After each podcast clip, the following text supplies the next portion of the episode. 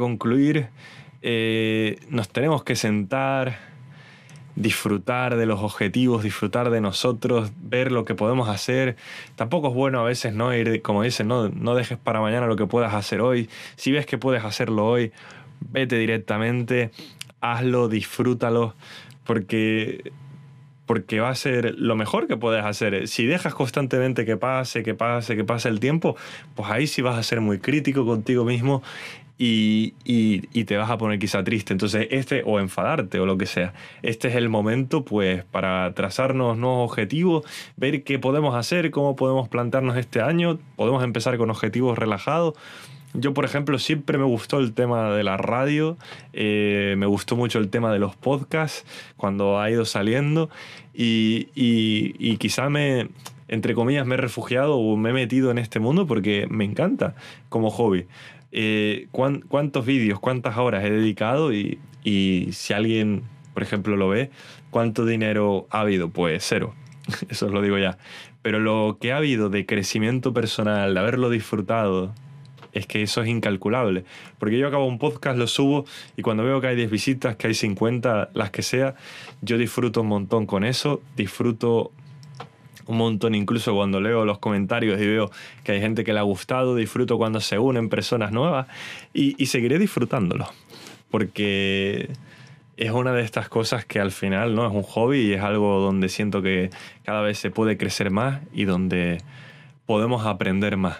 Así que nada, eh, desearos eso, que os vaya genial, que tengáis un excelente día, que disfrutéis de, esta semana. Los podcasts los pongo los lunes. ¿Por qué los lunes? Pues porque es la mejor forma de empezar la semana. La mejor forma de empezar la semana quizás es, no digo que sea escucharme a mí, pero sí es quizás escuchar una perspectiva diferente que te anime. ¿A quién le gusta el lunes? A nadie le gusta el lunes. Llega el lunes y nadie quiere que sea lunes. O sea, si yo pudiera me pondría el lunes libre y cuando ya fuera martes y el martes me empezara a dejar de gustar también hasta tener los siete días a la semana libre. A nadie le gusta porque venimos de un fin de semana. Eh, el lunes es ese momento donde te toca volver, sabes que el siguiente viernes está lejos y nos ponemos a contar. Pero una de las cosas que ha hecho el COVID es que nos ha quitado eso de, oh, voy al viernes para ir a tomar algo o con los amigos, o ya es viernes.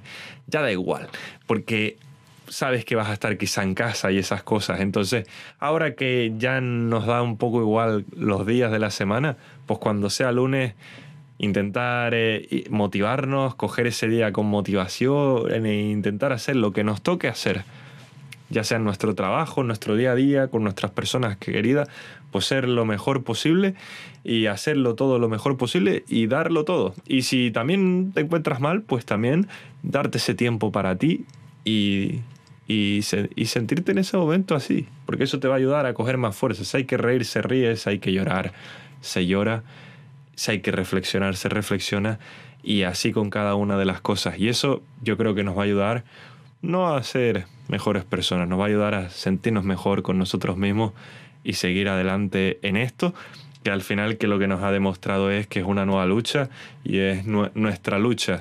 Nos tenemos que preocupar también por nosotros y dar lo mejor. Dejémonos ya de compararnos con los demás, con los objetivos, con las cosas que queremos, que no queremos hacer. Eh, estamos en una sociedad actualmente donde parece ser que nos tenemos que competir con cada persona singular, que tenemos que enfrentarnos al resto, tenemos que ser el mejor, tenemos que tener una estadística que diga yo soy el mejor porque lo dice mi superjefe o me lo dice una estadística o me lo dice alguien. No, amigos, no, no somos los mejores por eso o porque te lo dice quizá la persona que te entrenó. Tú tienes que estar contento con el rendimiento que estás dando e intentar superarte a ti mismo. La vida es una carrera de fondo. No hay gente que puede ser mucho más rápida que tú, pero esto es correr durante toda la vida. Quizá alguien parece que a los 25 años pues ha conseguido todo, pero tú no te tienes que comparar y sentir que eres fracasado porque a los 25 años has llegado a eso, sino que tienes que seguir caminando, seguir creciendo, seguir disfrutando de la vida. La vida son tres días y ya vamos por el segundo.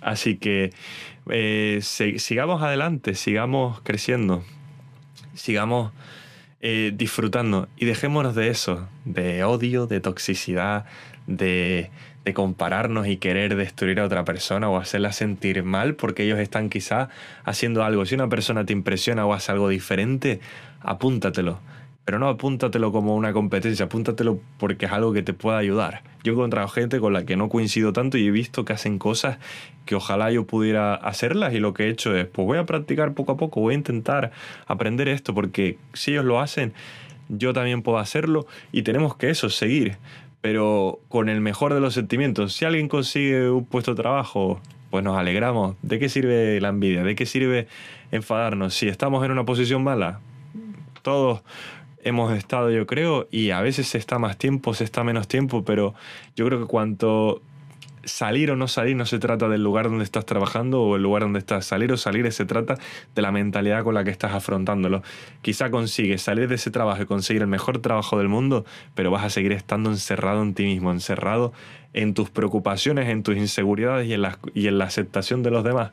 Y lo que uno tiene que buscar es ese grupo de personas que te acepta tal y como eres, que se alegran cuando tienes el éxito, que se entristecen cuando fallas o cuando estás triste y que van a estar ahí por ti en los momentos necesarios y que tú vas a estar ahí por ellos. Así que en este 2020, 2021 ya, en este todo año que ha pasado, ¿qué he aprendido yo? Que tenemos que seguir, que tenemos que seguir luchando y, y no rendirnos. Hoy es lunes, así que si es lunes, que cada día sea tu lunes, que cada día pues nos enfrentemos a esa situación, avancemos y crezcamos. Y si hay que descansar y tomarnos la tarde, la tarde de descanso y vemos que todo el mundo está haciendo mil cosas, no pasa nada, porque quizás tú vas a intentar copiar a los demás y te vas a, y te vas a pegar el golpe porque no vas a mantener ese ritmo en ese momento. Da igual que te adelanten.